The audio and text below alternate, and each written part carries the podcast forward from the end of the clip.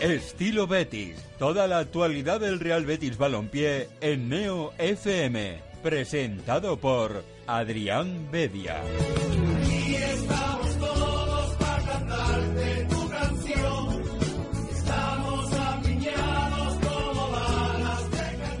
Muy buenas noches y bienvenidos un viernes más al estilo Betis Viernes. Ya después de un par de semanas de, de parón, Estamos de vuelta en las ondas para, para traeros una hora y media de puro análisis en verde y blanco.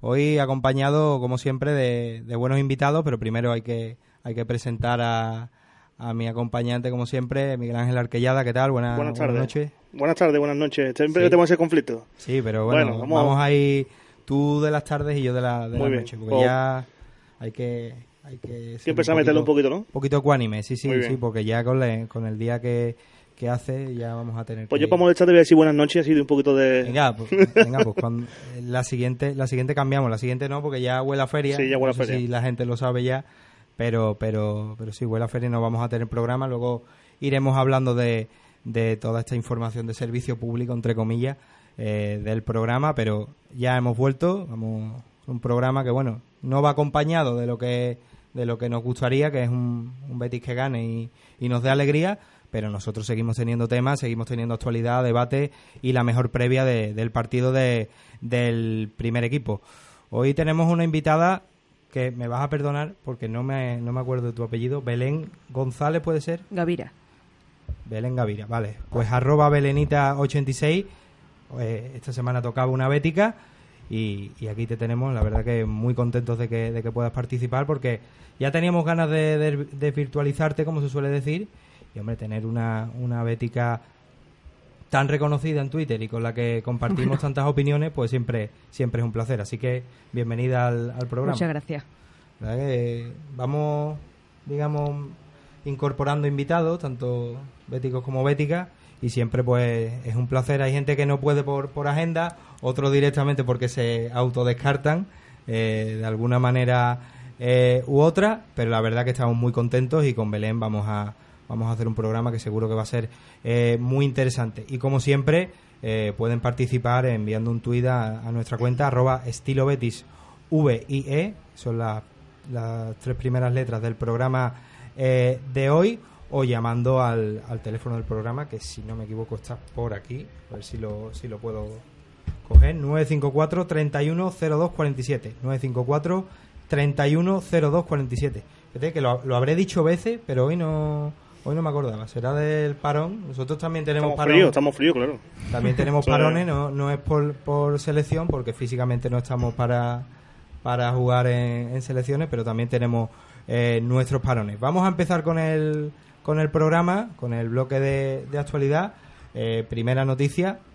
Ya hemos tocado eh, más de una vez este tema, el tema de los derbis fuera de, de la ciudad de Sevilla, y ahora pues se suma a Norteamérica. Miguel. Al final, eh, bueno, esto es una realidad ya. hay muchos equipos que juegan sus derbis en, en tierra norteamericana y el Betis se va a sumar a esta, a esta moda y todo lo que sea meter dinero en las arcas del Betis, bueno es.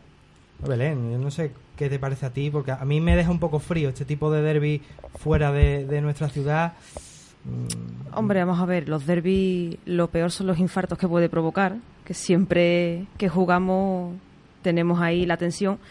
Pero bueno, si nos fijamos más allá en temas que son de marketing, publicidad, ingresos económicos, yo creo que a los dos nos viene bien. Yo creo que es una buena medida mientras no se jueguen derbis o partidos oficiales fuera de la frontera.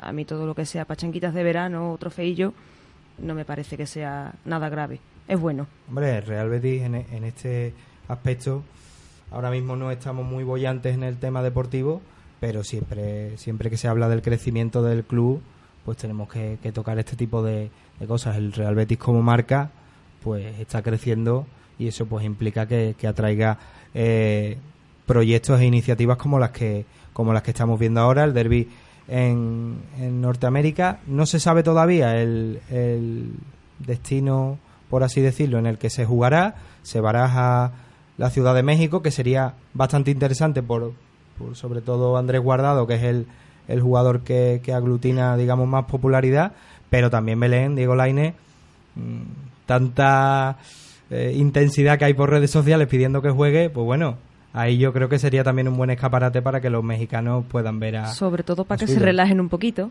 Lo pongamos, que juegue su ratito y por lo menos que dejen de atosigar un poco. Pero bueno, yo creo que es normal, es un chaval joven que crea mucha expectación, que haya despuntado y el hecho de que pegue el salto a Europa y más a la Liga Española, pues hay ganas de verlo. Yo creo que también los béticos tenemos muchas ganas de verlo en más partidos. Creo que podría participar más, quedan tres partidos que, bueno, que ahora mismo no creo que nos vayamos a jugar mucho, por desgracia, y quizás sería una buena ocasión para que entrara y pudiera mostrar el por qué vale lo que vale. Totalmente de acuerdo. Eh, creo que si un momento bueno para poner en.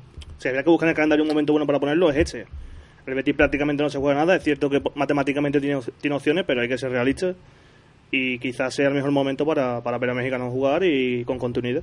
Sí, además en el bloque de debate, no lo vamos a desvelar, pero, pero uno de los temas es, ese. Jugadores como Diego Laine eh, o, los que más resuenan, en, sobre todo en redes sociales, que, que se etiquetan, digamos, de abandonados o, excluidos, como son Sergio León, Javi García, eh, ese tipo de jugadores, pues a ver si Setien debería de apostar o no por, por ese tipo de, futbolistas para los partidos que quedan, pero ya, ya decimos que, que en el bloque de debate analizaremos ese digamos ese cambio que, debería o no según pues la opinión de, de nuestros contertulios eh, abordar ese tema Setien o si por el contrario debería de apostar por un once eh, pues casi sota caballo y rey los, los mismos jugadores de siempre que ya hemos visto que el resultado no ha sido no ha sido el esperado porque ha habido jugadores que han evidenciado una fatiga eh, la verdad que, que, bastante importante. Pero bueno el tema del derby ya lo, lo, dejamos aparcado y vamos a ir con algo un poquito más, más familiar aunque no es eh, exclusivamente verde y blanco porque ahora mismo no está jugando en el en el, en el club de Leópolis pero Aitor Ruibal en, en mundo deportivo ha sido bastante claro. Quiere ser el delantero del Betis y le gustan los retos difíciles. Yo no sé si eso iba con un poquito con segunda, porque está claro que los delanteros del Real Betis eh, vivir siquiera un año de tranquilidad ya, ya es complicado, que se lo digan, por ejemplo, a Loren. O a Sergio León, que el año pasado estuvo muy destacado, fue el máximo goleador y este año pues prácticamente no, no ha tenido oportunidad o no ha aprovechado lo que se le ha dado el tema del delantero este año, bueno, ha sido quizás un poco sorpresa porque con tres delanteros que, sobre todo Loren y Sergio, que estaban enchufados, Sanabria que dio buen principio hasta la lesión y un final que parecía que podía progresar, pues la verdad es que se ha quedado todo pues sorprendentemente parado, no llegaban a entrar las ocasiones y, y ha sido un lastre. Bueno, este chaval está debutando bien en la segunda división, está metiendo sus goles y bueno, eh, a ver si el año que viene, por lo menos en pretemporada, puede hacerse un hueco o, a ver qué pasa. Sí, la, verdad que tú lo, comentaste en los días previos a este programa, eh, cuando todavía no habíamos ni, ni, perfilado el guion, que evidentemente había que contar con, con Aitor, más allá de, del fichaje que parece ya confirmado de Juanmi, eh, ahí Aitor puede, puede cumplir un perfil interesante para la delantera. Sí, vamos, Aitor puede ser eh, esa alternativa que ahora, pues, por ejemplo, está ahí Sergio León, que no está él, Loren que no arranca, quizá habría que buscar un perfil mucho más de delantero de campanillas, entre comillas, algo más potente que te garantice muchos goles y a este chaval quitarle esa presión y hacerlo que poco a poco vaya entrando porque si es verdad que el salto de tercera a segunda es importante, de segunda a primera también lo es y más en un equipo como el Betis que tiene que aspirar a estar en esos puestos de arriba tiene que ir la cosa poco a poco para no agobiarlo tampoco. Está claro, Miguel, que Aitor, claro, estamos analizándolo un poco en clave Setién. No sabemos si el cántabro seguirá la, eh, la próxima temporada. Es bastante complicado, no, no lo vamos a negar. Pero en ese perfil de, digamos, delantero, Aitor encajaría bastante bien porque él mismo ha dicho que, se desenvuelve bien como extremo, pero que su posición en la que más a gusto está es en la de, en la de delantero. De momento lleva 11 goles en la, en la Liga 1-2-3 en un equipo que, haciendo un paralelismo con, con el de Setien, también practica un, juego parecido. Sí, juega muy parecido. más a la onda y encima es un equipo mm, tengo la suerte limitado. Tengo la suerte de, haber sido muchos partidos del Rayo porque tengo un especial cariño eh, al equipo del Rayo y la verdad que el juego se, asemeja mucho a lo que quiere hacer el Betty o lo que suele hacer el Betty o lo que hacía el Betty bien en la temporada pasada y esta temporada está costando un poco más de trabajo. la verdad que Torre encaja muy bien en el perfil de ese segundo delantero, ese delantero que es más rápido, que es menos toco, que no necesita pisar tanto área para hacer goles, que es un jugador que se puede mover tanto por en los extremos como delantero. Entonces, bueno, es un jugador que lo está haciendo bien. Normalmente los, delanteros que suelen eh, resaltar un poquito en segunda división acaban dando el salto tarde o temprano. El caso de Getafe con Mata, con Guardiola. ¿Por qué no el Betis aprovecharse también de eso? Un jugador que es suyo, que está cedido en un club que juega muy parecido a ellos. ¿Quién sabe? El que no, el que no va a seguir ni va a tener una oportunidad este verano es ese Rodríguez. Ya se ha informado que el Real Betis no, no negociará con el Paris Saint Germain por, por la compra o una nueva cesión eh, por el delantero canario. La verdad que es una pena porque el chaval lo da todo, pero no tiene no tiene suerte de cara al gol. por trabajo no no no, por trabajo no. Trabajo no, lo que pasa que ese tenemos que tener en cuenta que no es delantero, es más bien extremo. Entonces puede desenvolverse bien en la media punta porque tiene velocidad, desborde, pero no es un delantero. Entonces tampoco le podemos exigir que meta 15 goles o 6 goles o 7. Tuvo sus oportunidades, creo yo, muy buenas en el derby y eso quizás le ha condenado un poquito. Esos fallos que tuvo ha podido lastrarle para que también la gente un poco ya ande con el run run, ese Pero yo creo que sobre todo el Betis valora, mm, para mí más que nada, lo que cobra son 3 millones de euros y ahora mismo el Betis pagar 3 millones de euros por un jugador que aunque lo da todo y está muy implicado, no, mm, es de olvidar. claro, es que lleva un año y medio parado. Entonces, es un año y medio parado, ha venido aquí un poco a reencontrarse como futbolista, pero no termina de, de arrancar. Es una pena, pero yo creo que hay que buscar otro tipo de jugador que dé un resultado mucho más inmediato. Claro, es que si, si se cumpliera contrato con el Paris Saint Germain y digamos reiniciáramos un poco eh, pues todo todo lo que implica su salario su lo que lo que habría que, que pagar de prima de traspaso todos estos condicionantes económicos pues sí que sería interesante pero claro que se pone casi en 15 millones si hablando con las cifras que tenemos ahora mismo en mano se pone casi en 15 millones un jugador que en cuanto a presencia pocas es verdad que está participando mucho que es un jugador que tiene mucha ganas, que trabaja mucho, pero el trabajo sin resultado final, al final eso es lo que cuenta. Y un juego que vale 15 millones y que no te aporta lo que tú necesitas para que esté, para estar arriba, al final es un gasto un poco innecesario. No, pero está claro que el derby, el derby fue clave. Además que es que ese tipo de partidos te encumbran o te, o te, hunden. definitivamente. Y se, se le ve que es que mm, le falta ese gol.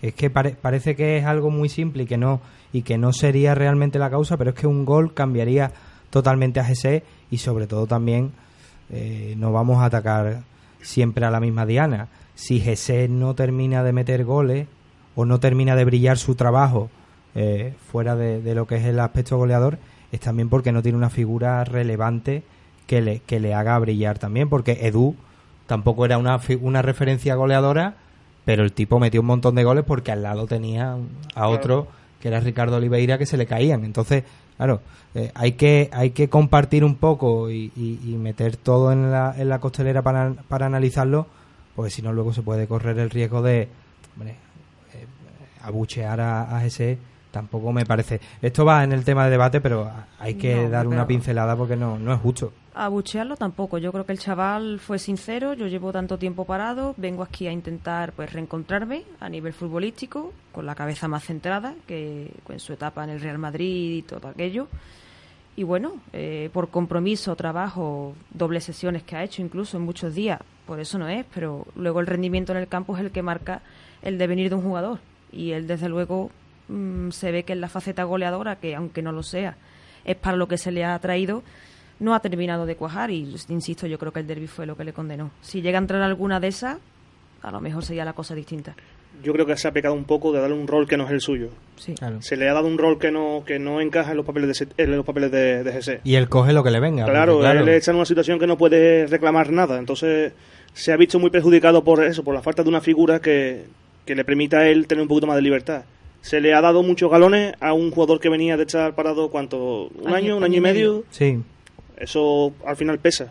A mí yo he echado, para cerrar un poco el, el tema de ese, he echado de menos verle con una referencia ofensiva, eh, digamos, de peso y, y de cierta y, de y ciertamente ligado al esquema de, ese tiempo, que Sergio León es un tipo más anárquico y quizás no beneficiaría tanto a, a pero pero alguien como Loren que sabe asociarse bien con él, con, una referencia que no sea tan de, de nueve puro, ahí yo creo que, podríamos haber visto algo más de GC, pero solo quedan tres partidos y ya pues parece que los experimentos que haya tampoco van a, dar nada más porque porque ya se ha confirmado que GC no seguirá eh, no estará en la, en la temporada 2019-2020 bueno le deseamos toda la suerte del mundo al canario porque eh, su trabajo ha demostrado que, que no ha venido aquí de, paseo y que, y que quiere volver a ser un futbolista con todas las retas, con todas las, con todas las letras, perdón. Eh, volvemos, vamos a, cambiar un poco de tema también, temas agentes, temas reuniones. Eh, esta vez el Real Betis, según informa Marca, el diario Marca, se ha reunido con el agente de Quique Setién. Parece que por una reunión como, como otra cualquiera a raíz de que, de que se le ha ratificado en el cargo hasta, hasta final de temporada, pero no parece que, que vaya a ir a, mucho más porque no es que es que a mí lo que me llega complicado. a mí lo que me llega de última aparte de lo dicho antes entre bambalinas es que lo que se habla en esa reunión es que Setién no va a seguir la temporada que viene pero al final estamos hablando todo que esto son especulaciones porque el que lo sabes es el que está ahí sentado claro. entonces eh, todo ser apuntar a que Setién no será el entrenador de Betis la, la, siguiente temporada a partir de ahí tenemos que esperar y tenemos que ver un poco cómo, cómo avanza todo esto porque ya sabemos cómo, cómo es el mundo del fútbol pues sí la verdad que, que no hay mucho más que que comentar en este aspecto. Veremos qué es lo que ocurre en los tres siguientes partidos. Salvo un 3 de 3, no creo que, que ni se plantee. 3 de 3, difícil. Ni se plantee, yo creo que la, está el equipo ahora, no. la continuidad de, de Quique Setién. Seguimos con temas económicos, con temas de traspasos, altas, bajas, ya mirando un poco al Real Betis 2019-2020. Eh, parece que el, que el Real Betis va a negociar por el 20% que le quedaba de, de, los derechos deportivos de Víctor Camarasa, que le haría hacerse con el pase completo y en esa operación pues negociar la venta de, de Sergio León. Al final, eh, grosso modo, Sergio León se iría al, Levante por 2 millones en lugar de por 4 porque, porque los 2 millones que, que, que restarían serían por los, el 20% de los derechos de, de Camarasa. Al final es una operación que es medianamente positiva porque Sergio León llegó libre, Belén. Yo creo que sí, que es positiva sobre todo por el potencial que ha demostrado este año Camarasa en la liga inglesa. Eh, se ha destapado en un equipo que se ha echado un poco a la espalda en ciertas ocasiones también, están contentos con él, hay otros clubes interesados en la propia liga y el tener los 100% del derecho de, de un jugador que tiene una cláusula de 25 millones es muy interesante sobre todo a la hora de eh, bueno obtener un traspaso cercano a esa cláusula, sino incluso por la cláusula, que bueno, habría que ver si están dispuestos a pagarla, pero para mí es una, una buena operación, buen movimiento y sobre todo, bueno, lo de Sergio se cogen dos millones por un jugador que no está contando y que probablemente con la reestructuración de la delantera no termine de contar el año que viene. Claro, y es que al final, Miguel, si, si hacemos una cuenta, le va a costar al Real Betis 10 millones el pase completo puede sacar 25. Y me consta que ya hay oferta por Camarasa como para... la yo creo que la Premier... Ya hay dos equipos, uno un poquito más cerca a Europa y otro un poquito más abajo, que están interesados en él. Entonces yo creo que el Betis ha hecho un movimiento muy inteligente. Eh, se va a depender de un jugador que venga, el entrenador que venga, no sé que sea algo muy distinto, no va a contar con Sergio prácticamente, porque ya es lo que estamos hablando. Se va a renovar delantera casi por completo. Entonces, eh, te haces con el pase 100% del jugador y lo que saques del jugador es tuyo. Y tiene pinta de que si no sale por la cláusula va a estar muy, muy cerca. Es que estos movimientos, la verdad que, que invitan a pensar a que el Real Betis ya tiene un comprador casi, casi hecho para, para el jugador, porque si no, tampoco se entiende demasiado. al final son 2 millones, claro, si lo vendes por 25 ya te estás llevando 15, eh, digamos, de, de beneficio y sí que sería una, una operación interesante, pero lo mismo ya está, lo mismo ya está vendido porque el tema de Juanmi, según me comentan, llevaba tres o cuatro meses ya eh, fichado y ha salido a la luz ahora.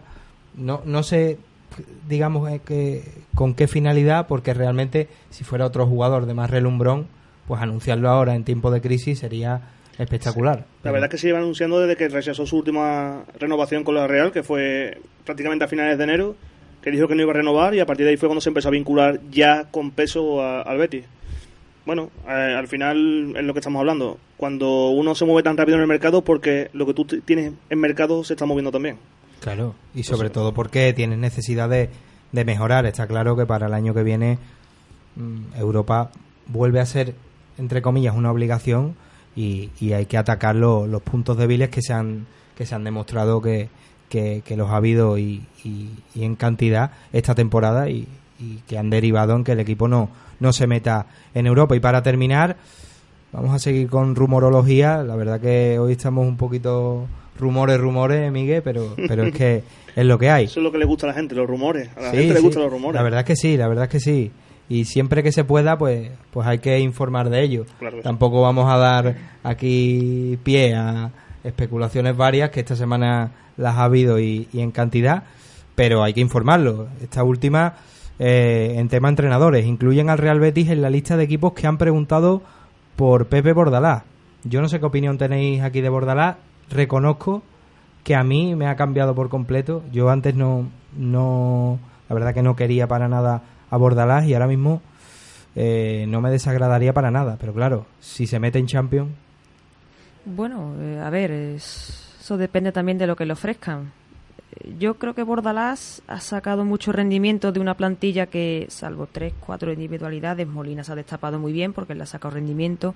Buen jugador, mata, pero yo lo veo un poco contraestilo, por lo menos lo que hemos visto este año del Getafe, a lo que el Betis va buscando. El Betis va buscando asentar un estilo quizás de más tener el balón, incluso a lo mejor mejorar esa faceta de ser más incisivo en ataque y el hecho de fichar a un entrenador que hasta ahora lo que se le ha visto es todo muy defensivo, eh, mostrar todos arropaditos, intentar salir rápido, lo veo un poco contraestilo a lo que buscamos. Entonces no sé si es más movimiento de agentes por intentar conseguir eh, una renovación al alza por el tema europeo o porque meter presión también porque hay otros equipos detrás para que no se echen atrás.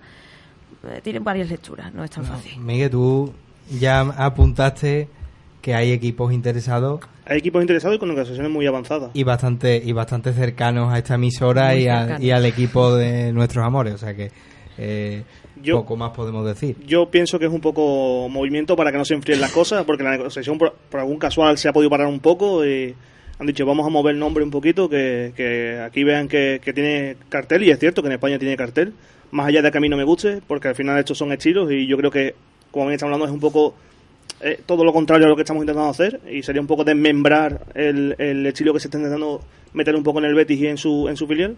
Pero bueno, eh, al final es eso, es, un movimiento que yo creo que va más de agente que de realidad del Betis. Eh, bueno, al final Bordalás tiene el presente y el futuro atado. Él sabe perfectamente que si no se mete en, en puesto champion, pues será más fácil aceptar un proyecto que te lo dé también a, otro que, si tú te metes es que claro entrenar al Getafe que se mete por primera vez en Champions por mucho que a ti te vayan a decir mira te vamos a fichar todo de segunda eso ilusiona. Esa es la realidad. No, hay que olvidar que el Getafe al final es un equipo que, sufre de muchos altibajos en, a lo largo de, su de, su historia.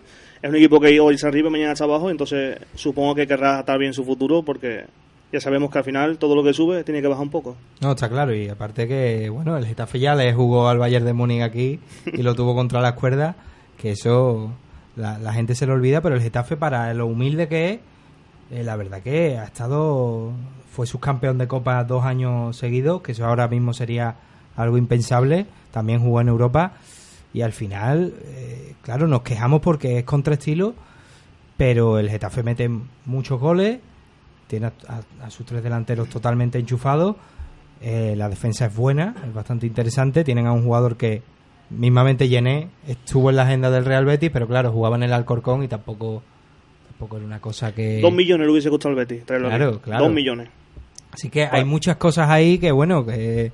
Claro, si viene Serra Ferrer y te promete, mira, vamos a vender a Junior y a, y a los Chelsea porque no nos queda más remedio y tiene 100 millones para volver a Europa, a lo mejor Bordalás se lo piensa, pero también, claro, hay muchos condicionantes. Que ahora mismo venir al Real Betis, Belén, eh, es un poco arriesgado, las cosas como son. Y atractivo también, ¿eh? Al fin y al cabo hay un proyecto, hay una base, hay una persona que tiene una capacidad de convicción tremenda, como es Serra Ferrer. Y bueno, yo creo que es más atractivo el Betis, aunque no esté bien ahora mismo, por todo lo que intenta hacer, por los jugadores que trae y por lo que suena. A mí me parece que es un proyecto interesante. lo de Bordalás, bueno, eh, lo mismo viene y juega de maravilla y te se hincha, mete goles y es capaz de tener el balón y salir magnífico y no juega tan arropadito. Eso nunca se va a saber. A mí me gusta otro perfil, pero claro, los perfiles que a mí me gustan también son de tirar alto. Tipo, no sé, Javi Gracia me gusta. No te voy a decir Roberto Martínez de, de la selección belga porque me encanta. Roberto Martínez, digamos, estaría un poquito más, más fácil. Mira, no, nos quedan un par de minutitos antes de la, de la primera pausa. Lo hemos hablado antes del programa. Ha sonado en esta terna de candidatos, según el diario Marca, Xavi Hernández más, más fiel al estilo de Setién no, no puede sí, ser. Sí, es bastante fiel. Hombre, la única incertidumbre con Xavi no es su calidad como jugador, que ha sido tremendo y nos ha dado muchos éxitos a nivel de selección. Pero bueno, no tiene experiencia, entonces no sabemos muy bien, porque el hecho de que sea buen jugador no quiere implicar que lo vaya a ser de entrenador. Pero bueno, lo mismo eh, con el estilo que tiene, la forma de jugar, su idea y todo lo que ha vivido en el Barcelona, puede aportar y puede salir la cosa bien. Nunca se sabe.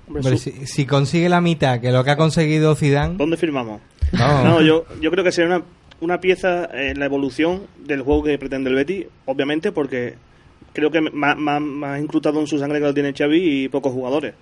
Pero al final sería una apuesta arriesgada y yo quisiera ver los 50.000 en el Villamarín si es que anuncian mañana a Xavi que no tiene experiencia ninguna en los banquillos que no deja de ser Xavi Hernández, que es cierto, pero que como entrenador experiencia tiene poca. Bueno, un cierto sector aquí pediría la cabeza antes de antes de ponerle la, la bufanda de de este famoso, ya estaría estaría fuera de circulación porque no no lo querrían, pero bueno, estas apuestas son al final como y, casi siempre nos vamos siempre al, al, al Barça.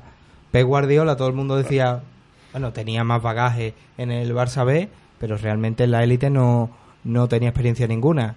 Zidane, incluso eh, sus propios colegas, todavía recuerdo a Paco Geme decirle a un periodista francés que si Zidane no tenía el título, pues no, no podía entrenar. Pero bueno, ahí está Zidane, ha conseguido eh, tres Champions en, en tres años y bueno, la experiencia no tiene por qué ser un grado, pero la verdad que sería complicado. Sería, si el Betis consigue tener éxito con Xavi Hernández en su primer año como, como entrenador de élite, eso sería algo insólito, porque diríamos... Y el, el, puente que nos abriría hacia un equipo como el Barcelona a la hora de adquirir jugadores, porque al final Xavi se ha criado ahí y eso al final siempre es un, un plus. Y los jugadores de, otros equipos, claro. Si me va a entrenar Xavi... Claro, no es lo mismo decir me va a entrenar Xavi, me va a entrenar con, con perdón Bordalás, ¿sabes? Que no tiene nada más de Bordalás, pero que Xavi tiene su, su nombrecito... Cuando venga no lo vamos a poder entrevistar, tú lo sabes, ¿no? Bueno... Yo me voy y ya está, te lo quedas tú.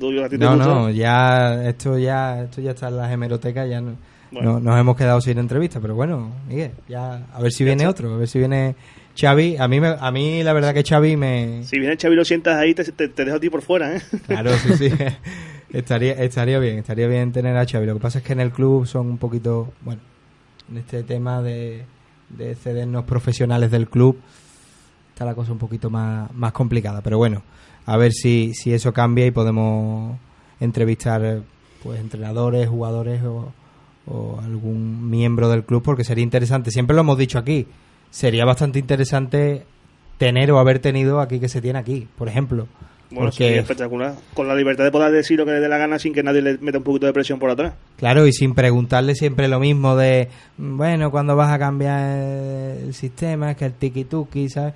Mm, a uno como profesional se le queda esa espinita, pero bueno, eh, somos medio, digamos, amateur, como dicen algunos, y no tenemos ese, ese privilegio, pero bueno, algún día lo tendremos. Cuando tengamos éxito de verdad, Miguel, nos reiremos de, de estas cosas. Nos reiremos dos peces de colores, ¿no? Claro, claro, entrevistaremos aquí a, a, todo el mundo. Pues hemos terminado el bloque de, de actualidad.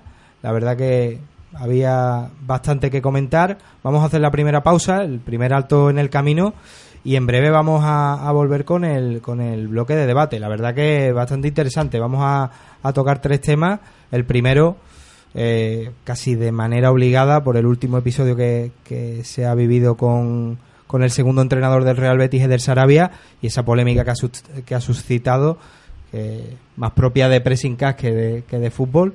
Hay que, hay que hablar un poco de, entre comillas, el acoso y derribo que está sufriendo el cuerpo técnico del Real Betis más allá de, de los resultados. El segundo tema, lo que hemos comentado antes en el bloque de, actualidad, a, grandes rasgos, ¿debe apostar Quique Setién por un sistema con jugadores nuevos en las tres últimas jornadas de, campeonato? Y por último, la llegada de Juanmi Jiménez, pues digamos que abre la veda para el mercado de fichajes veraniego. Vamos a valorar un poco el fichaje del malagueño y tirando un poquito de fútbol fantasía vamos a hablar de lo que debe eh, incorporar y lo que debe y de lo que debe desprenderse el Real Betis en verano. Todo esto y mucho más después de la, de la pausa publicitaria. Volvemos enseguida. Estilo Betis en Neo FM.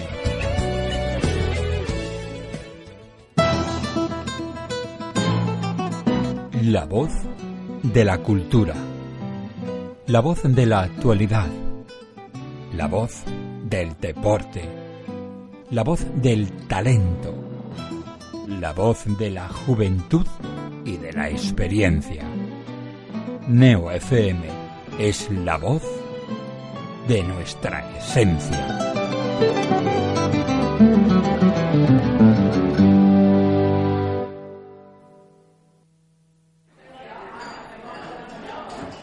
Oye, chavales, nos tomamos otra, ¿no? Uf, yo creo que me voy a ir en verdad. ¿eh? Venga, Dani, tómate la última. Bueno, pero ¿dónde? Porque esto está cerrando ya. Pues ¿dónde va a ser, Dani? En Neo FM.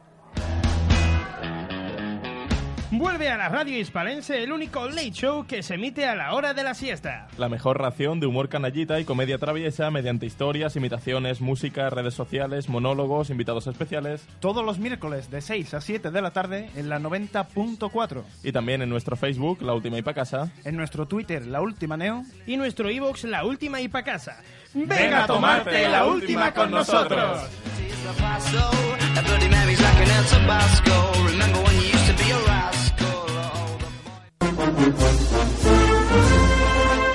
Una primera luna llena de la primavera. Una llama al cielo entre lágrimas de emoción. Una saeta al anochecer bajo el sonido de las bambalinas. Un intenso aroma de incienso y azahar que recorre las callejuelas de Sevilla. Una semana que nunca acaba. Una pasión llamada esperanza. Fran Gutiérrez les trae cada lunes a partir de las 10 de la noche toda la pasión y toda la esperanza de nuestra Semana Santa. Pasión y Esperanza, el programa Cofrade de Neo FM.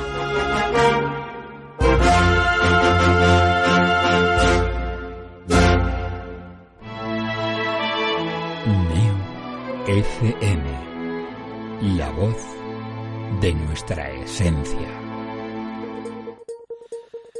¿Te gusta la música electrónica? ¿Te gusta el trance? ¿Te gusta el techno? ¿Te gusta el drama más? ¿Quizá te gusta más el beat? ¿Quieres saber más de ella? ¿Quieres saber de la escena sevillana? ¿Cuáles son los clubes que ponen ese tipo de música? ¿Dónde está tu DJ favorito? ¿Qué fue de ese DJ que pinchaba en los 90 y ya no sabes nada de él? ¿Lo quieres saber? Siempre visto desde la visión sevillana desde Sevilla para el mundo.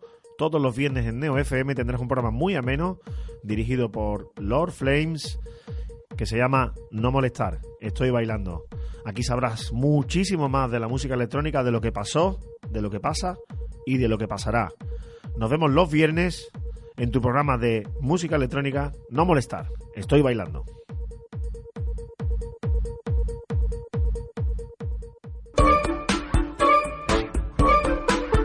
Neo FM.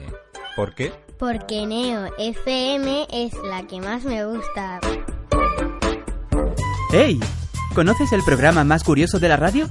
¿Sabías que las personas que saben más de un idioma tienen menos riesgo de contraer demencia? Un de eso, de lo que son las ciudades ideales. ¿Sabías que el polo sur es mucho más frío que el polo norte? De acuerdo con varios estudios, su consumo desmedido tiene relación directa. El Vaticano abole el Index Librum Prohibitorum. Sevilla del siglo XIV. Raíces del Sefarad. Presenta a uno de los superhéroes más conocidos de todos los tiempos, Superman. Toda una amalgama. Los martes de 22 a 24 en Neo FM. Estás escuchando Estilo Betis en Neo FM. Ya estamos de vuelta en Estilo Betis Viernes. Como siempre pueden participar eh, vía Twitter enviando un tweet a la cuenta arroba estilo Betis VIE, que son las tres primeras letras del día de hoy, o llamando al 954 31 02 47. 954 31 02 47. En Twitter ya estamos recibiendo algún que otro comentario de un bético además que, que tenemos bastante estima, Miguel Ángel, arroba Ángel Kansasí, que cuando lo tengamos en el programa le vamos a preguntar por, por ese final de... Ten- tengo muchas ganas de tener aquí a Miguel Ángel. Me parece un- una persona que apetece escuchar. Sí, además que, que es un tipo que, bueno, eh, siempre que nuestra agenda nos lo permita, porque al final vamos de viernes Claro, en viernes, claro. intentamos ser ecuánime, eh, pues trayendo béticos y béticas, pero está en la agenda, ya se lo hemos comentado además por, por Twitter, y nos comenta, eh, nos felicita por el programa y nos hace una pregunta especialmente a Belén, que ahora vamos a comentar porque, porque precisamente es el, es el, el primer tema de, de debate más o menos parecido a, a lo que a lo que nos, nos comenta Miguel Ángel. Acoso y derribo sobre el cuerpo técnico del Real Betis. Último episodio, Eder Sarabia. Sí, titulaba en el, en el guion el tema porque la verdad que uno no sabe cómo, cómo meter mano a este tipo de, de asuntos y sobre todo eh, cuando se producen en, digamos, entre comillas, compañeros, no vamos a decir de, prof- de profesión, pero gente que, que hace lo mismo que nosotros, proyectos, digamos, altruistas que se dedican a informar sobre el Real Betis, pero claro, cuando ves eh, este tipo de noticias que Eder Sarabia poco más que ha montado un ring de, de pressing car y se ha peleado hasta con el del torno de, de Gol Sur, pues la verdad es que te, que- te quedas un poco frío. Yo no sé cómo viviste tú en, en redes este episodio, Belén, pero la verdad es que es un, ciertamente Siempre- lamentable. Siempre creo yo que por parte de la prensa o de la gente que es afina a medios, eh, han intentado siempre, o al menos yo lo llevo viviendo así en los 32 años que tengo, eh, siempre sacar lo negativo del Betty, siempre, eh, intentando sobre todo si en la otra acera pasa algo taparlo más, en la nuestra destacarlo más. Yo creo que todo esto es fruto de, de que estaban esperando el momento de que el Betis fuera mal, de que tuviera una mala racha, de que tuviera un mal momento para atizar. Hemos tenido un año y medio muy bueno, en el que hemos disfrutado mucho. Ahora en este 2019 estamos, como todo el mundo sabemos, mal. Y han aprovechado ese momento para atizar, eh, dar a unos, a otros, a jugadores, a técnicos, a todos, de una manera desmedida, a mi, a mi modo de ver, y sobre todo, pues hacer daño puro y duro. Es hacer daño puro y duro porque están viendo de que de alguna manera podemos intentar eh, hacer algo que puede repercutirnos éxitos en el futuro, sentando unas bases y quizá mm, el, el desestabilizar aún más. Ya estamos un poco desestabilizados con los resultados y pero todavía más, echar todavía más leña al fuego y todavía darnos más caña y hombre, para mí me ha parecido totalmente desmedido. Eh, en una situación así, tan de 6 de 27 que creo que llevamos solo ganado, evidentemente habrá momentos en los que los jugadores pues se enfrenten un poco, o por lo menos se mosquen entre ellos, como en cualquier trabajo, si las cosas no van bien, te puedes mosquear con tu jefe o tu jefe contigo incluso, pero bueno, yo creo que el sacar que se ha peleado, que sí con Fedal, que sí con Sergio, que sí con Javi, es que le falta pelearse con Tano. Sí, y, sí. y vengar a todo el mundo, porque vamos. Está claro que, hombre, Del Sarabia eh, está como se suele decir seco. El tío está más, más fuerte que el vinagre, pero una cosa es eso y otra cosa es que cada día, pues bueno, venga, hoy me reto en duelo con... y lo- aparte que se están citando jugadores que, cuidado, Fedal, no te lo encuentres tú en la calle del infierno. No quisiera una, una torta mano vuelta de Fedal, ¿sabes? No, no, te, te viste de torero, como se suele decir. Pero... Yo la verdad que, que el día que me digas que vas a sentar aquí a del Salabria, igual me pienso el venir, ¿eh? Porque puede ser que me pegue dos tortas y me Sí, la sí, ventana. no, ¿sabes? aquí, aquí, claro, aquí va retando en duelo con, con el guante este y retando en duelo a todo el mundo. La verdad que siempre se habla de eh, el calificativo que se utiliza, la llamada viriprensa. Nosotros, la verdad que no damos cobertura a ese tipo de, de teoría, más allá de lo que cada uno pueda pensar. Hemos tenido invitados que, que la verdad que son azotes de ese tipo de, de, cuestiones. El propio Sergio Salvador Campos, eh, el más reconocido por así decirlo. Pero claro, cuando hay proyectos que son, pues, como podría ser el nuestro, proyecto, digamos, altruista que se dedica a informar sobre el Real Betis, que se supone que está hecho por Bético, ver eh, este tipo de informaciones y después, en lugar de rectificar, llamar que si eh, los comentarios de siempre con Eder Sarabia, que por cierto se llama Eder Sarabia, no Eder Sanabria, que cuando tú quieres faltar a alguien, lo lógico Aprende el nombre por lo menos. es que al menos te, te- te aprendas el nombre que no es Sanabria, que es Eder Sarabia, como el jugador del Sevilla, no como el de como el del Real Betis que ahora está cedido en el Genoa. Decir que el niño de papá, que si de Charlotte, que si eres un matón, es que son cosas que que, que, que son de, de- Yo la verdad que al, al que acuso como pri- principal culpable de esta situación es al, al propio Betis. Porque creo Siempre que se ha permitido tibio, mucho, sí. se ha permitido mucho. Y el ataque, el, el acoso y derribo no es nuevo. Como bien dices tú, 32 años tengo los mismos años y, y recuerdo ese acoso siempre. Lo que pasa es que veo ahora miedo en el acoso. Es decir, nosotros crecemos un poquito y, y parece que ese, ese miedo se ha sentido y se ha empezado a atacar a ver si se puede estabilizar. Se ha, cu- se ha aprovechado un poco que nuestra temporada no está siendo buena para todavía hacer más daño. Porque la temporada pasada cuando se nos decía algo, ellos ladran, nosotros cabalgamos. y seguía viéndolo porque yo recuerdo el gol, el famoso gol de a- ante el Málaga de Fabián que viene precedido de una crítica eh, desmesurada contra Pedro porque el estilo pues Sí, sigue sí. siendo de garrafón y todo este tema y al final se consigue el gol pero claro ahora que se que hay motivos para, para criticar evidentemente el equipo eh, no es ni la sombra de lo que era Mm, cuando tú eres periodista deportivo si tienes argumentos para criticar debes hacerlo y aquí mismamente lo hacemos pero claro si- es que esto viene desde siempre Pepe Mel estaba peleado con Estosi Eh, el otro- Siempre ha habido algo, siempre hay algo. siempre cuando Pero cuando vamos al- para arriba Al siempre final hay el algo. Betis como marca tiene que defender lo suyo. Porque Setién se irá. Y Eder se irá. Pero el Betis sigue siendo una marca. Y la temporada que viene tienes que volver a sentar a un entrenador en ese banquillo. ¿Y cómo lo sientas viendo el acoso que hay?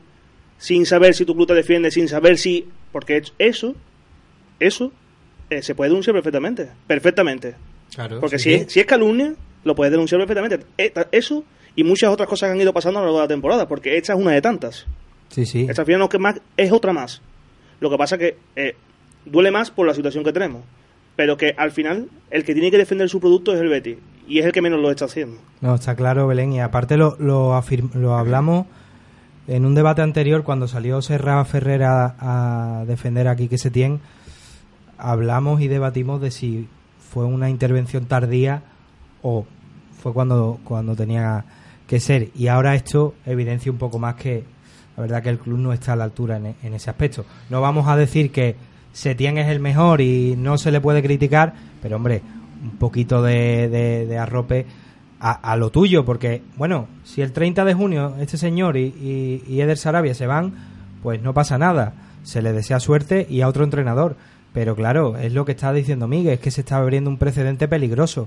Si tu propio club no te defiende, y aparte eso es una cosa que valoran mucho los entrenadores. Mismamente, yo recuerdo a José Mourinho que el la, la principal causa por la que por la que se va es porque él no se siente arropado. El señor Machín, eh, hay una entrevista que salió por ahí con él cuando estaba en, en Girona, que por no sentirte arropado, no renovó.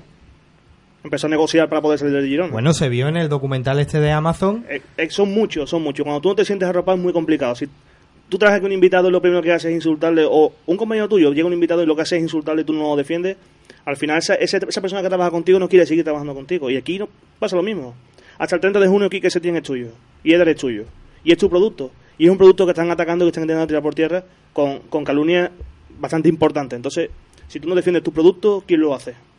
Totalmente. Está, claro, Belén, que, que, y no solo por parte de este tipo de medios, entre comillas, que, que ensucian un poco la, la profesión, medios ya más profesionales que se han desmarcado de cualquier crítica constructiva y van directamente a, a dar el hachazo sin importar eh, demasiado, pero también sorprende que la afición se, se ha animado en este, en este aspecto y ya no es una cosa de no me gusta, porque es que eh, con que un bético diga no me gusta Setién, ahí se puede parar la discusión. Pero si vas más allá y empiezas a descalificar, a insultar a un entrenador que bueno, que ahora mismo es indefendible, pero que te ha dado te ha dado casi todo lo que lo que te puede dar en un año. Eh, eh, es la verdad sorprendente la deriva a, la, a la que a la que está tornando la afición del Real Betis. A mí me sorprende, la verdad. Por suerte no son tantos. Yo creo que hay mucha más gente que, que valora la, la crítica constructiva y que valora más el, el centrarse en lo que hay y en la realidad y hablar de ella que el veleta que se deja llevar. Por lo menos esa es mi impresión. Lo que pasa que siempre es lo mismo. No son tantos, pero hacen mucho ruido, porque están todo el día. Están pum, pum, pum, pum, pum, todo el día machacando. Entonces, claro, parece que son muchos, pero no son tantos.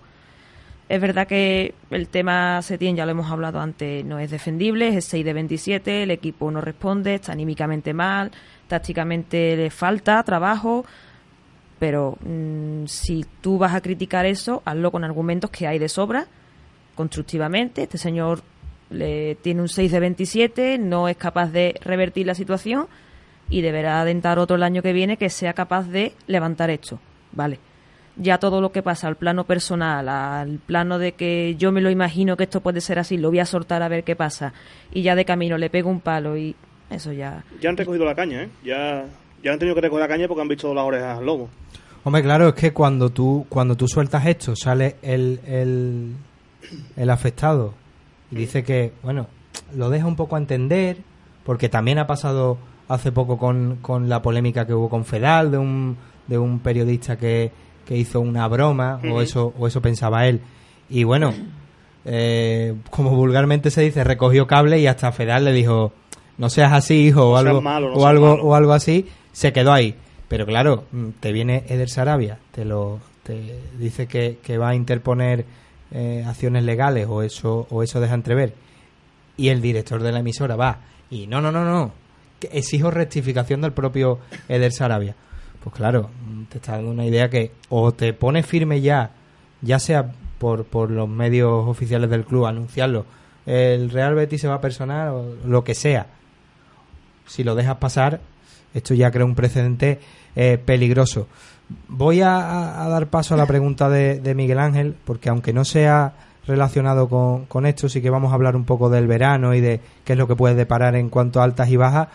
Eh, Miguel Ángel nos comenta que cree que se tiene que fichar a alguien que aproveche las cosas buenas que ha inculcado Quique Setién en cuanto a estilo, no dar un giro de 180 grados solo por resultados. Ahí yo creo que vosotros de estáis, estáis bastante de acuerdo.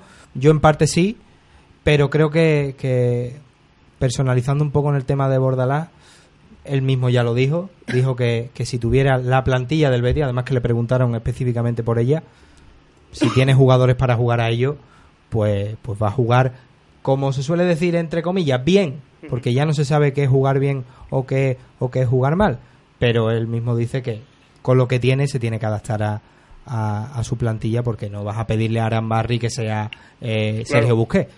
Pero bueno, mm, esto es un Yo- tema que... Yo llevo esto un poco, y sé que es un poco salirse a un equipo con mucho más presupuesto, pero al Barcelona, ¿vale?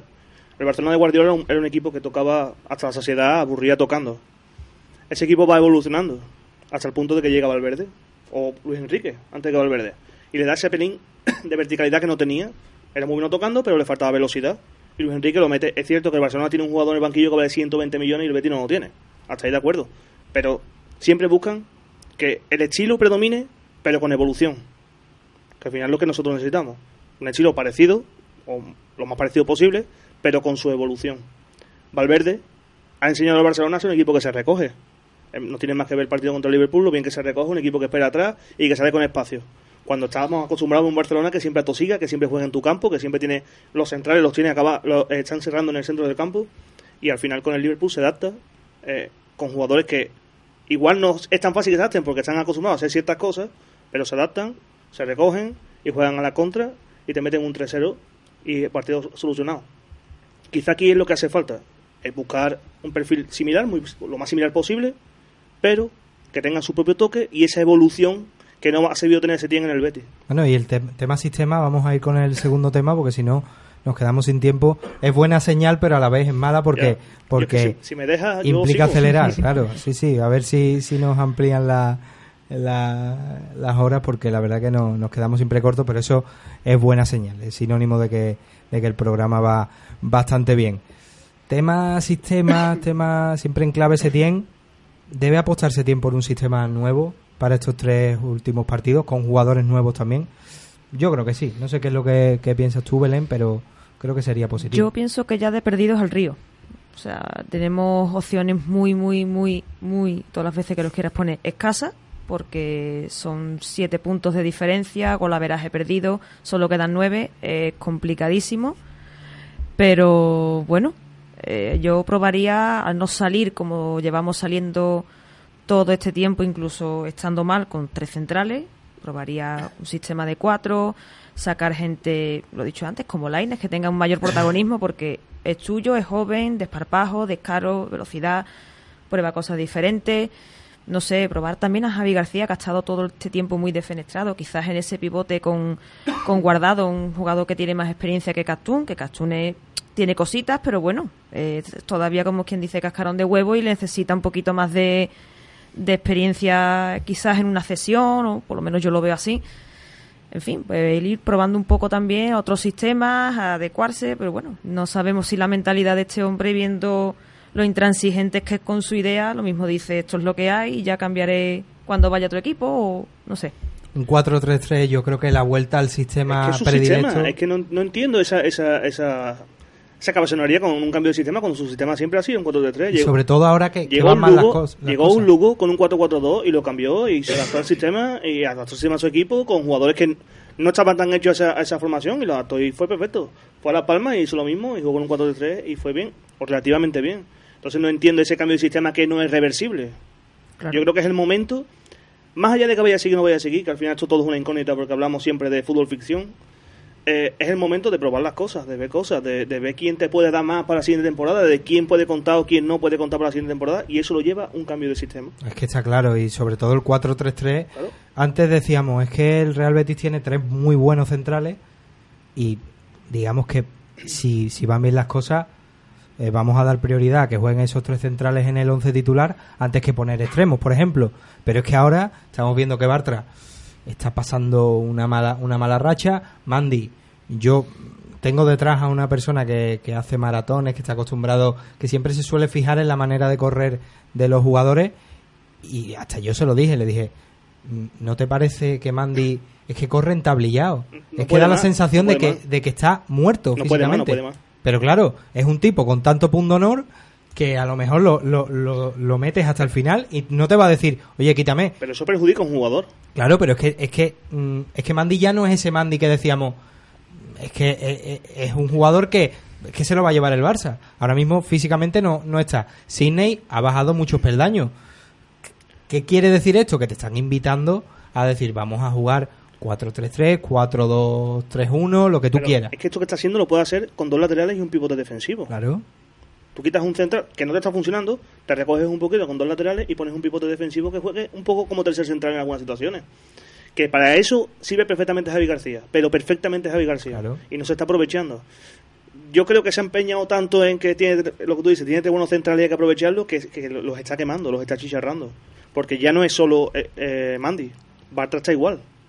Fedal está un poco mejor porque viene una lesión, viene un poquito más recuperado, parece que ahora mismo dentro de lo malo es lo que resalta un poco y se Claro, ve, se ve más, se ve más. Porque no tiene esa Claro. acumulación de minutos. Tú, ves a un Mandy fresco y a un Bartra fresco y Fedal te sobra, por así decirlo, porque te sobra realmente con esos dos frescos y con esos dos en condiciones. Pero claro, en un momento en el que los dos no están bien, Fedal es capitán general.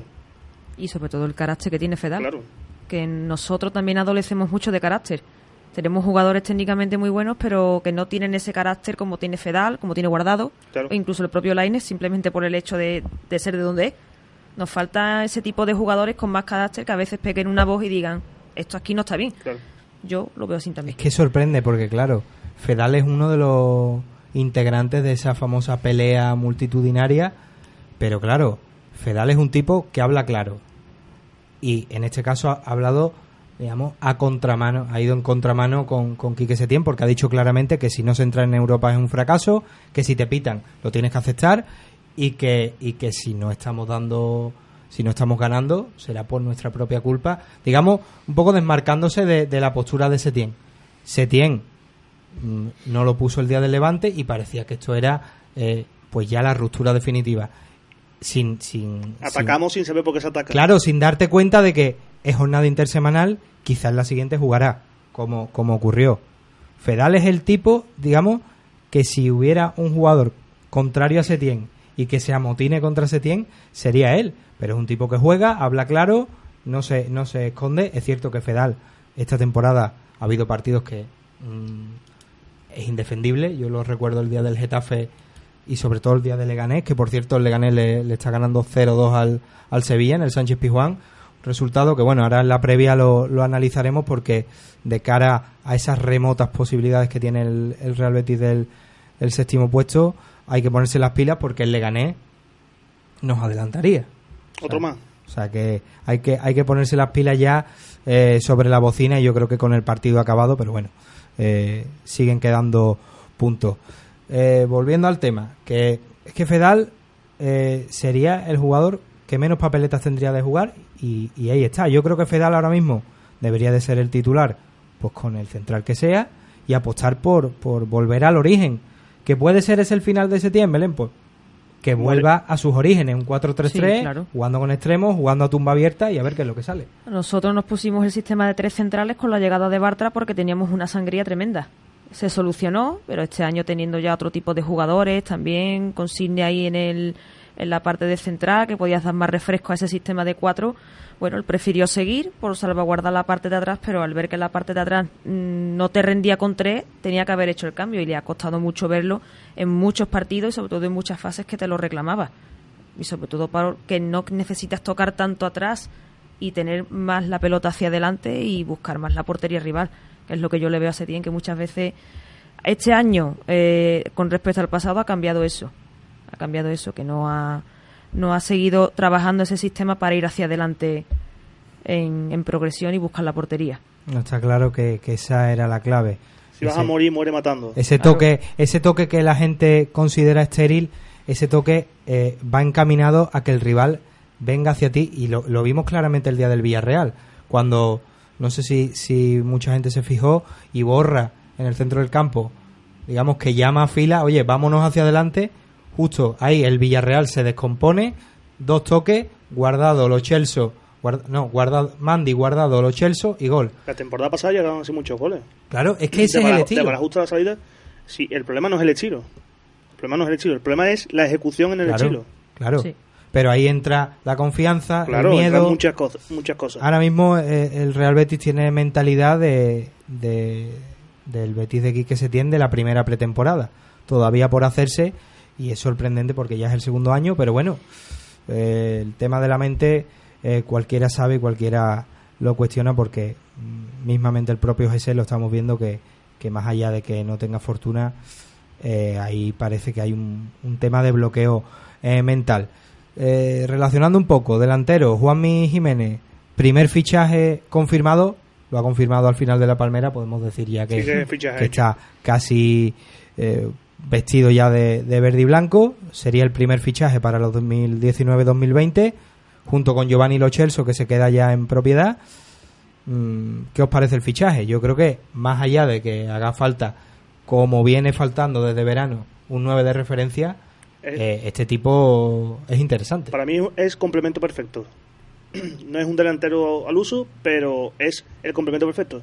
Es un jugador que puede jugar tanto acompañado como solo, porque al final te da muchas cosas y que le gusta mucho partir desde la banda. Entonces creo que es un jugador más que aprovechable. Es ratón de área. Eh, no suele tener muchas ocasiones, pero las que tiene, las clave. Y al final eso es algo que nos ha hecho falta y, no, y él no lo puede dar. No, está claro que Juanmi, sin, hombre, sin darle muchos palos a GC, porque el pobre bastante tiene ya, las que ha tenido GC, se antoja difícil que un tipo como Juanmi, que es un cazador de goles, no, no las meta. Y eso, ya solo con eso parece que sumaría en este equipo. Sí, claro. Yo creo que los jugadores que, que se están sonando vienen para, para cambiar un poco también la, la dinámica que llevamos este año. Juanmi, joven, español, eh, que viene haciendo goles. Creo que en las últimas temporadas ha hecho 15, 10 y hasta ahora 6. En 251 partidos como profesional, 52 goles, 15 asistencias. Yo creo que son unos buenos números para un jugador que no es un 9, que viene partiendo de banda o de media punta, bastante interesante. Y bueno, allí en San Sebastián se están tirando de los pelos. Dice que por 7 millones está regalado. Entonces, para mí eso es una señal buenísima. Les verdad. igual con que con Canales, La verdad que la Real no, no anda fino con esto. No, la venta, bueno, va a vender a, a, a Juanmi a Janusay y allí la gente está por pegar palos en, Claro, en las oficinas, ¿eh? Claro, pero el tema de Janusay reside más un poco en la indisciplina del jugador. Sí, pero es un tipo casi indomable. La gente no entiende la salida de Juanmi y Janusay para traerse a Mayoral, que es el que está intentando cerrar. Ah, bueno, claro. Entonces, eh, es, es- esa, esa guerra es lo que viene a decir Belén, que no entienden cómo Juanmi sale por 7, 8 millones más 2 en variable, que va a ser más o menos la cifra que la que se van a cerrar. Y en cómodos Y- plazos, que esto ya es plazos. una coletilla que ya la en, tre- tenemos. en tres temporadas, en las tres primeras temporadas. que- Y los 2 millones se pagan si el Betis entra en Europa y si Juanmi mete X cantidad de goles. O sea que al final Y la gente lo considera caro. Yo, tal y como está el fútbol ahora mismo, 8 millones por un tipo que si el Real Betis eh, aspira y juega eh, en condiciones de un equipo eh, para ir a Europa, Juanmi tiene que meter eh, Es que 8 o 10 goles tú miras mínimo. un minuto y son 1400,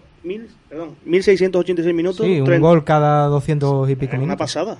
Es Y no siendo que- titular, casi. Y no siendo delantero. delantero, porque siempre tiene un delantero referente delante, que al final es el que marca los goles. Él trabaja mucho para, lo- para los delanteros. Claro. Y eso es un trabajo muy, muy ingrato. Y sobre todo con la, con la terna de futbolistas que tiene arriba, sobre todo William José, que es la referencia, pero también Oyarzábal aglutinan eh, la mayor parte de, de cuota goleadora. Al final se va a fichar lo que, lo que siempre estamos hablando, segunda línea. Por si el delantero no mete goles, que la segunda línea los meta. Sí, pero ya yendo a una, eh, digamos, a, a un mercado ya más global, vamos a hablar un poco de qué es lo que necesita y qué es lo que no. Mm, Juanmi nos gusta, pero sigue siendo ese UI.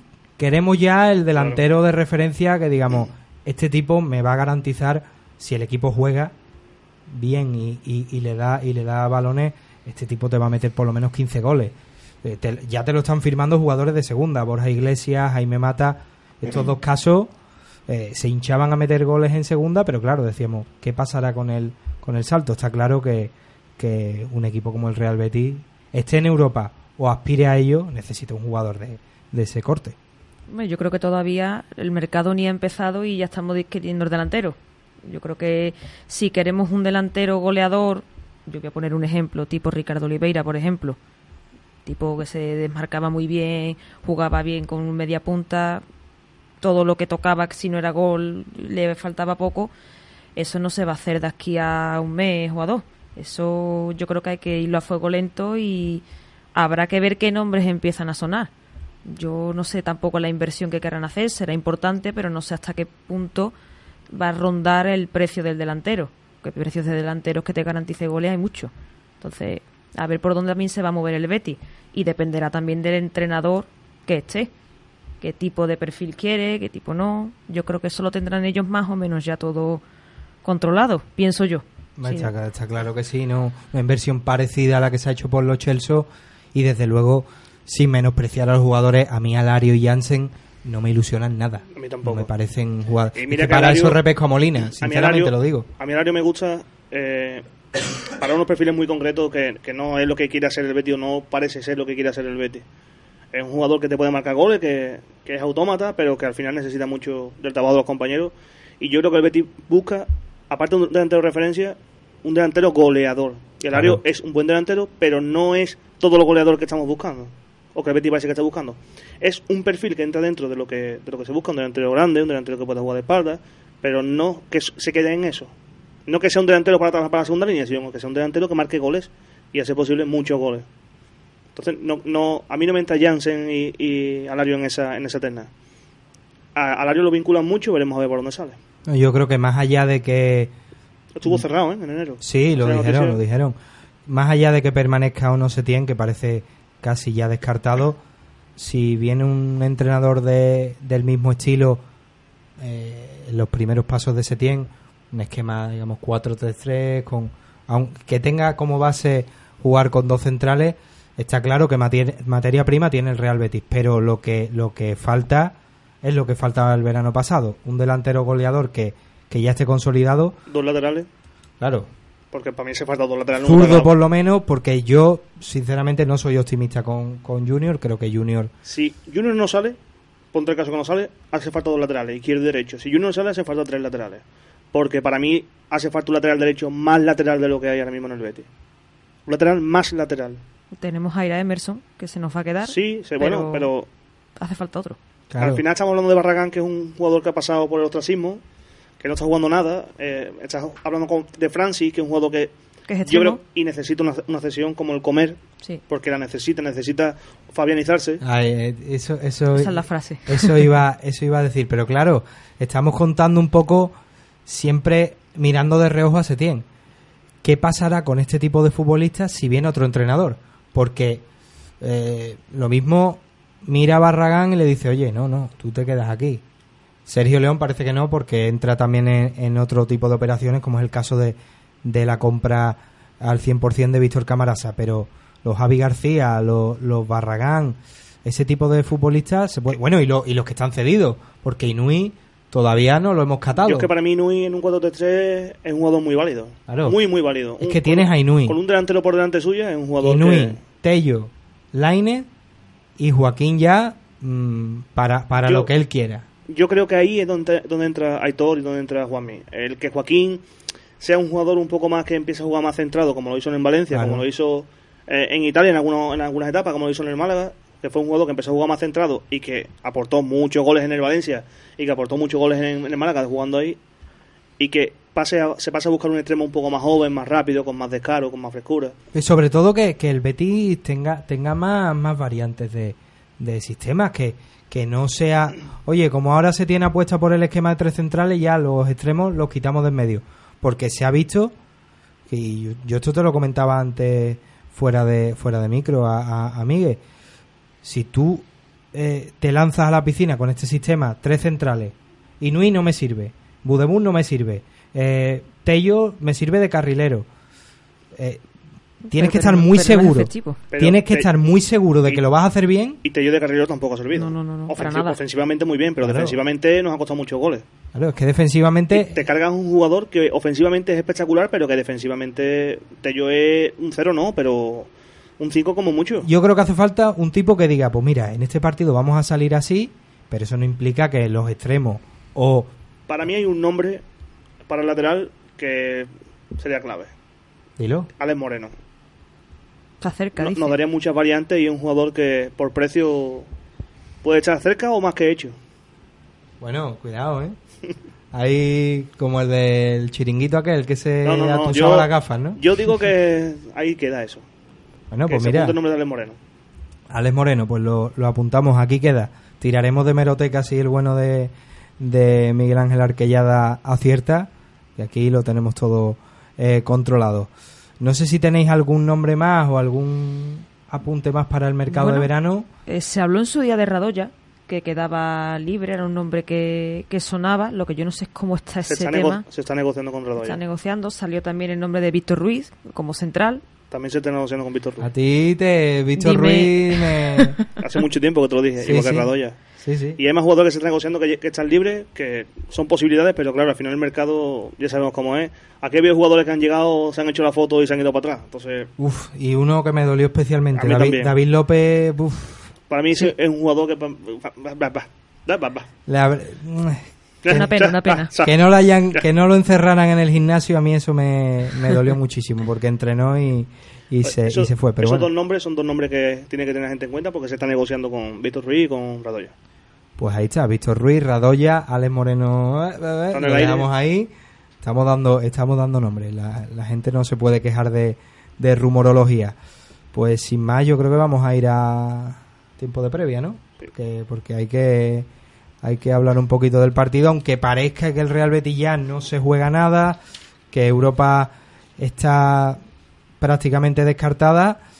Todo puede pasar. Mismamente el otro equipo de la ciudad el Sevilla Fútbol Club ahora mismo está perdiendo 0-2 contra el Leganés un equipo que generó polémica en el último partido con, con el Real Betis yo creo que se tergiversaron las palabras creo que ese no fue tan dañino como lo pintaron es cierto que dijo que el, que el Leganés hacía cuatro cosas no cuatro cositas pero Hay que tener la boca más chica y más fútbol en el campo. Sí, esa, ese, ese es una cosa que, que nunca me ha gustado. Y además, desde el principio de temporada, cuando se tiende decía, no, deberíamos de haber ganado todos los partidos, porque este hicimos tal, porque este nos faltó esto, porque este no sé cuánto. Después vinieron los. A mí los- siempre me han dicho que cuando te excusan mucho es que no tienes razón. Claro, y los menosprecios, entre comillas. eh, Es que parece, tú te quedas solo con la rueda de prensa post partido y no hay un solo partido que el Real Betis no haya merecido eh, ganar. Que te dice, Como si el buen juego te tuviese que garantizar. lo han hecho tan bien, pero es que realmente el Betis no está jugando bien. Es que el Betis está, está dando una imagen pésima. Y, y, pff, si me dices que el Real Betis eh, juega eh, de escándalo, tiene Espectacular, 90.000 ocasiones claro. y no las mete, pues la gente eh, saldría todos los días en Deportes 4 diciendo la afición se quedó hasta el final y animó. ¿Por qué? Porque vio a su equipo hacer algo, pero es que lo del otro día, por ejemplo, que me diga a mí que, que tuvimos contra la cuerda del español, no. Yo personalmente no lo compro. Tuvo 15 minutos al principio y, y se, se, se diluyó como azucarillo. Un poco más, es que no, no, no tiene mucho más. Y bueno, y ahora viene eh, Ipurúa, domingo 5 de mayo a las 2 de la tarde. Un campo que aprieta. Nos están dando ya, nos están dando demasiado ya ese domingo a, la- a las 2, lo estrenamos con el, con el Rayo. Y ahora en Ipurúa pitará Iglesias Villanueva, números, digamos, mm, bastante malos con, e- con este árbitro. eh, con el gallego, los verdiblancos ganan solo el 23% de sus partidos. Y en esta temporada eh, impartió justicia en la derrota 0-3 ante el Levante. Primer partido de liga, todos lo recordamos. También fue un partido que, que según Setín no sabe cómo, cómo se perdió, fue sorprendente, pero con tres zarpazos, además una actuación estelar de, de Morales, se perdió ese partido y digamos que fue la antesala de lo que ha ocurrido. Pero volviendo al duelo de, de este fin de semana, como decíamos, domingo 5 de mayo a las 2 de la tarde, en Ipurúa, Sociedad Deportiva Eibar, Real Betis. La verdad que mm, Eibar es un campo que, que nos genera cierto miedo. y se nos da regular. Las últimas veces que hemos ido hemos perdido, creo que ha sido 5-0 y 3-1, eh, regular, eh, con juego bastante deficiente. Y ahora mismo como está el equipo, que es un flan mentalmente y algunos jugadores incluso de manera física también están, que para echarle de coma aparte, pues aunque suene mal, pero es que es así, no están bien y lo veo complicado. Lo veo complicado y bueno, luego se juegan y los partidos hay que jugarlos, hay que verlos. Lo mismo después el árbitro tampoco influye negativamente. En fin, eh, las cosas hay que irlas viendo. Yo lo veo difícil eh, ganar el domingo. Es difícil por un campo y además que ellos van sin presión porque están, yo creo que están prácticamente salvados. Si Sí, no lo sí. están, ellos van sin presión y ellos van a seguramente a dar un buen espectáculo y a intentar ganar con su afición y en fin. A, Ah. ver, a ver qué cara vemos del Betis. Bueno, el Real Betis es un décimo, 44 puntos, empatado a puntos con el, con el noveno y el décimo, que son Real Sociedad y Español respectivamente. Tienen al Alavés, que es octavo, a tres puntos, y el Athletic Club, que ahora mismo ocupa puesto europeo, con esa, séptima, esa famosa séptima plaza que da derecho a Europa con varias rondas previas, a seis puntos. Eh, de esta racha, los verdiblancos han ganado un partido de los últimos cinco, han perdido tres y han empatado uno. El Eibar está más o menos igual, un punto por debajo y ha ganado y tiene la misma racha además. Ha ganado uno de los últimos cinco partidos, tres derrotas y un empate. Lo que pasa es que la última victoria, eh, Miguel, de cierto prestigio en Mestalla, casi contra todo pronóstico, un gol de Charles, pues les dio una victoria que vale una salvación y la posibilidad de bueno de acabar lo más arriba posible. Al final el Eibar Siempre gusta acabar lo más arriba posible, es algo que siempre apetece. Y el Eibar sabemos que si, si ya con, con presión compite, sin presión va a competir muchísimo más. Claro. Un campo que aprieta mucho, un campo muy pequeño, muy reducido, con la gente muy encima.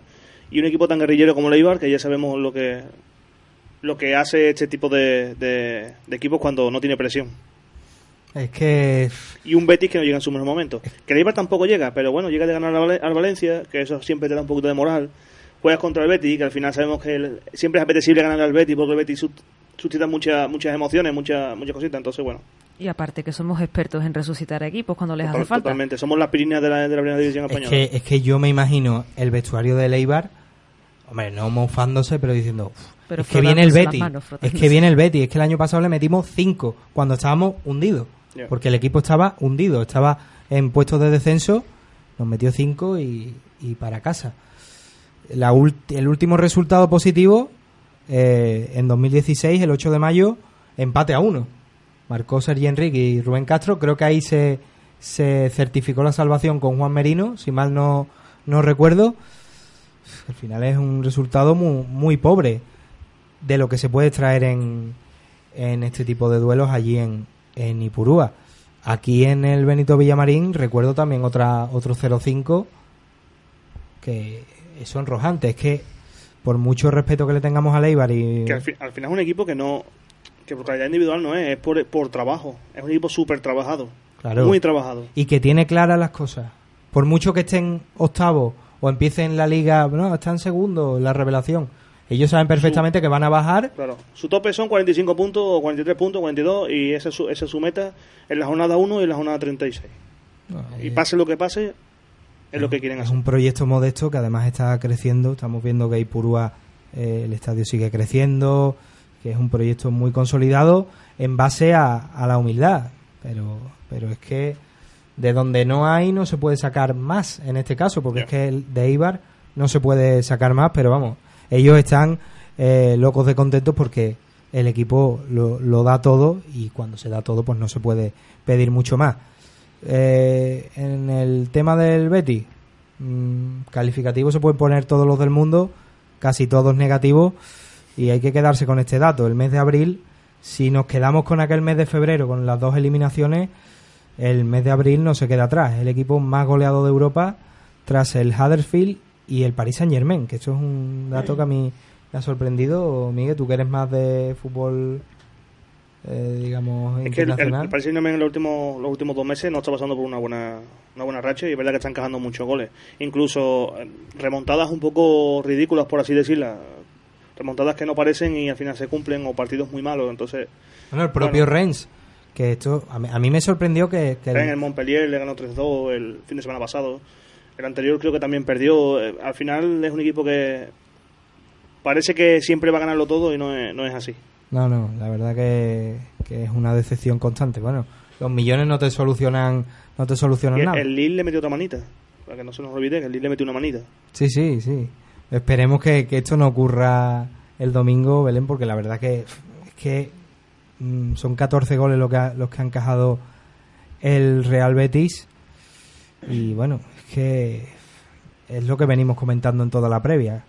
Que es que por H o por B, todo lo que analizamos de, este partido se antoja negativo, porque estamos a seis puntos, pero mm, no tenemos mucha fe. Es que es lo que es que es lo que nos han lo que nos han provocado en, esta temporada, que no tengamos fe.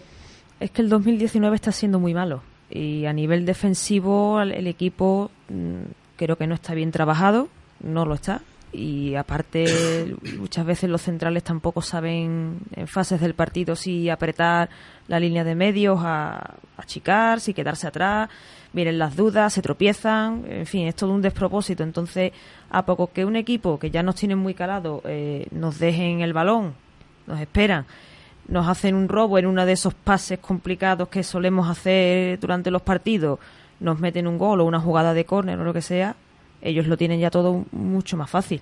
Y a nosotros se nos pone muy cuesta arriba el partido y con la falta de ánimo que tenemos y la mente blandita nos cuesta mucho, tiramos más de, de corazón que de cabeza y nos cuesta mucho remontar los partidos. Y allí pues es peligroso y más que nos tienen medio cogida la medida en los últimos tiempos. Esperemos que no tengan el día. Está claro, aparte que, Miguel, hay jugadores interesantes en este equipo, eh, sobre todo viendo el posible 11 que, que estábamos que estaba confeccionando, hay mucho parche. Mm, Rubén Peña se situó como, como lateral, está lesionado, y ahora. Mendilibar apuesta por De Blasi, que es un extremo. En el, Pero es que Rubén Peña, perdona que eso no tiene al partido, pero te voy a dar un dato sobre, Rubén Peña, que era delantero. Sí, sí, en el Leganés. Era delantero y así el gaditano dijo con dos cojones, con perdón, voy a eh, poner pitidito, por favor. Voy a poner el lateral, cumplió eh, y ahí sorteo. Sí, sí, no, es, es- es Para una... mí, para mí, de los laterales revelación de la temporada. Es una, es una pasada lo de Rubén Peña y ahora va a apostar por De Blasi. Sergio Álvarez, que era pivote en el, en el Sporting, ahora puede jugar de, de central. Estamos viendo Cucurella, que, que lo puedes poner en cualquier lado. Era un lateral cerrado, Cucurella. Tú ves, lateral, tú ves a Cucurella jugar en el Barcelona B, era un lateral cerrado, por hecha de extremo, cumpliendo, marcando goles, dando asistencia. Eh, Vamos a ir ya con el posible 11 para tener un poco más de tiempo para el del Real Betis, que es el que siempre genera más debate. Hemos apostado desde aquí por un 11 con Dimitrovic en portería, gran portero también. Eh, defensa de 4 con De Blasi, Oliveira, Ramis que siempre es la eterna duda, porque no hay partido que no se lesione el pobre Rami, no dura más de, de tres o cuatro partidos sanos, y eso que para Mendilibar es el mejor central de la plantilla, y yo creo que... que Y, y también ha sido uno de los mejores centrales de la temporada en cuanto a los centrales españoles. sí, sí, ha hecho muy bien. una amenaza aérea, de hecho no eh, provocó un penalti lesionado que se lo hizo Fedal en la primera vuelta, eh, ahora se me viene a la mente. Ramis o Sergio Álvarez serán el acompañante de Oliveira en el centro de la, de la defensa. José Ángel eh, ocuparía el lateral zurdo. Y en el centro del campo, doble pivote con Joan Jordán, otro de los jugadores. Ese doble pivote me encanta. Joan Jordán y Escalante. Me encantan. Son dos pivotes. Escalante leñero, ¿eh? Jordán suele jugar un poquito más al fútbol. Sí, es sí. más de construir. Pero eh, Escalante es ese chopper puro, duro, que corre hacia todos lados. Bueno, no argentino, argentino es puro y duro, vamos. Y, y Joan Jordán también que se le suma es que a balón parado es un tipo bastante resolutivo y también que se anima a pegar la puerta, que esto es algo que tampoco eh, que brilla por su ausencia en el Real Betis. Una cosa que, que a ver si entrevistamos a Setién alguna vez y se lo preguntamos. ¿Por qué no tiran a puerta y por qué parece que hay esa alergia a los disparos? Pero bueno, otro que también le pega a puerta, Pedro, Pedro León será, será el jugador que, que ocupará la banda diestra, con Orellana en media punta, Cucurella a la izquierda y arriba Sergi Enrique o Charles, que, que parece duda. Yo tengo ahí mis dudas con Pedro León y Orellana en banda. Para jugar con un 4-4-2, metes a Sergi Enrique y, y Charles y... Y te cargas a Cucurella, ¿no? Sí. No, eh, sería Jordán Escalante, izquierda Cucurella, Orellana, Sergi Enrique y Charles arriba los dos. Ah, vale, Para vale. dar un poquito más de por culo y... Joder, vaya de la Está- hoy está, hoy está explícito, ¿eh? Hoy está explícito. Y- bueno, el, y- el podcast es explícito. que- Y para molestar un poquito más a los centrales y que sea un 3 para 2 y no un, un 1 para 3. Bueno, pues vamos con el 11 de, del Real Betis. Pau, que como se ha peleado con Eder Sarabia, ya no va Ya a no jugar va a jugar más más. en toda la temporada. Lo descartamos, va a jugar Joel Robles en, en portería. Y a partir de aquí, mm, lo dejo a vuestra elección. ¿Qué, qué quieres? ¿Lo que yo quiero que sea o lo que creo que va a ser? Porque al final son dos 11 que para mí van a ser muy distintos. Apostad, apostad, yo ya no me meto. Pues apostaremos por Setién, tres centrales y dos carrileros. Eh, yo creo que es Dame de nombre. Tres centrales, pues los tres que hay disponibles, creo yo. Eh, Bartra, Fedal, Sidney, los dos carrileros creo que pondrá Francis. Yo estoy un poco más por Tello Junior que por Francis Junior. Yo estoy por Francis y Junior. No sé, Francis se ha recuperado y como es su, su hijo pequeño, pues yo creo que lo, que lo va a poner para darle también minutos al chaval. No seamos malos. El doble pivote que viene jugando, pienso yo. Guardado Castún, pienso yo que no lo va a cambiar. Yo de- creo que depende un poco si William llega en condiciones o no. Porque parece que los últimos entrenamientos ha llegado bastante bien y quizás ahí pueda entrar un poquito Los que más. serán bajas, un apunte, Barragán y Canales, bajas confirmadas para, Canales para el partido. Sí. y Mandy por, Mandy por Por sanción. Bueno, pues entonces ya quizás meter es, en ese doble pivote por delante a los Celso con Joaquín, quizás por delante. No, yo Podría pienso ser. sí, podría ser 4, 5, 3, 2, que me faltan jugadores. Yo, estaría ahí un poco por William Carvalho guardado Castún y por delante Los Celso y Loren Morón. A mi parecer. Un poco.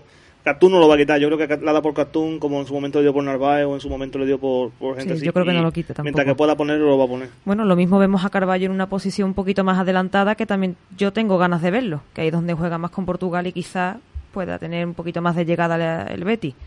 Desde luego, Carballo, Castún, Duele, duele, decirlo duele. Decirlo duele. tanto pecho frío en Ipurúa, a mí, es Duele. que- a mí me hiela la sangre. O sea, yo... Pero es que yo creo que si Carballo llega bien, va a jugar. Ah, bueno, claro. Y al Noche Canales, Castún se antoja como favorito. Ojalá Sí, que no. porque pero, Javi no lo quiere. No, no, Javi no y también quiere. Javi se ha peleado con, Claro. con Eder Sarabia. ¿Pero juega Fedal? No puede jugar Fedal. No, Fedal. Se ha peleado también. Fedal ¿No no, puede jugar? no va a jugar porque porque está indispuesto. No, no puede jugar y, y bueno, ya está. Que no puede jugar, que se ha peleado con, con Eder Sarabia y no, y no puede jugar.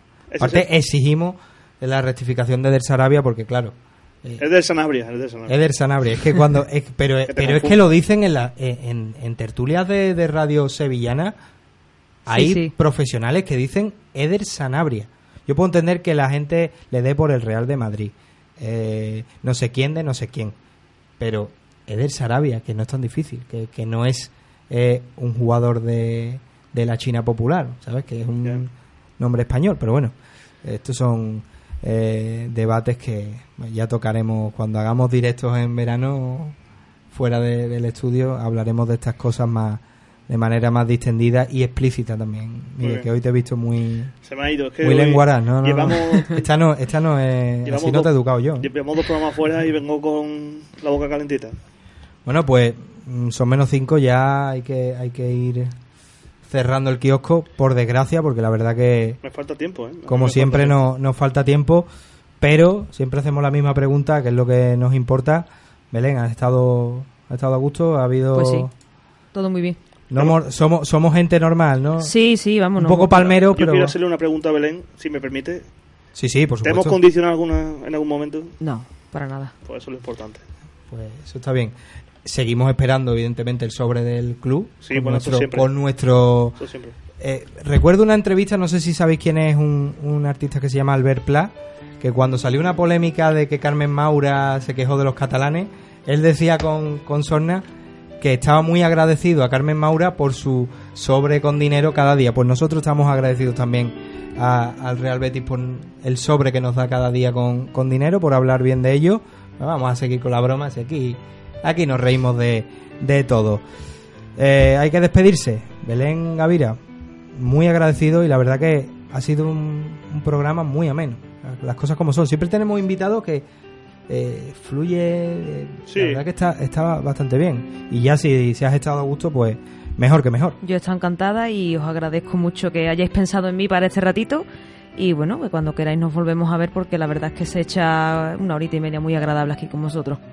Pues sí, Miguel Ángel Arquellada. Lenguaraz. es que. Es que no, bueno, no puedo evitarlo, lo es que cuando mucho. se despiden. Tenemos público en directo y hoy no puedo evitarlo, me he venido Claro, arriba. claro, sí, sí. Además tenemos un, un buen fondo en la, en la televisión, que ya lo hemos comentado, así que, vamos, inmejorable. Como siempre, un placer, eh, Miguel. Muchas gracias, nos vemos Eh, prontito, ¿no? sí. Nosotros siempre nos vemos prontito. Hay que informar que la semana que viene, por la feria de Sevilla, pues no va a haber programa, así que volveremos dentro de dos Bueno, semanas. Si le Betis nos invita a su caseta a hacer programa en directo allí, Claro, lo hacemos sí, allí, ¿eh? Tendremos un sitio, tendremos un sitio, nos tendremos que pagar la comida, pero tendremos un sitio seguro porque, hombre, eh, nosotros que somos ya eh, casi de la familia, seguro que hay sitio para nosotros en el, en el Real.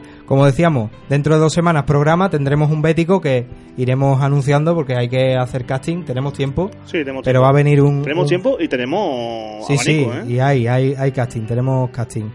Eh, como siempre, pueden escuchar el programa en nuestro podcast en anchor.fm barra estilo Betis Viernes, ahí tendréis el, el podcast y como siempre os informaréis, eh, os informaremos de todo en nuestro Twitter arroba estilo Betis VIE, las tres primeras letras del día de hoy. Así que sin más, eh, que disfruten de la feria, nos vemos dentro de dos semanas y hasta... Pues no sé qué. Hasta que nos oyamos. Sí, hasta que nos oigamos. Nos oyamos, nos Nada más. oyamos. Adiós. Nos oigamos. Hasta luego.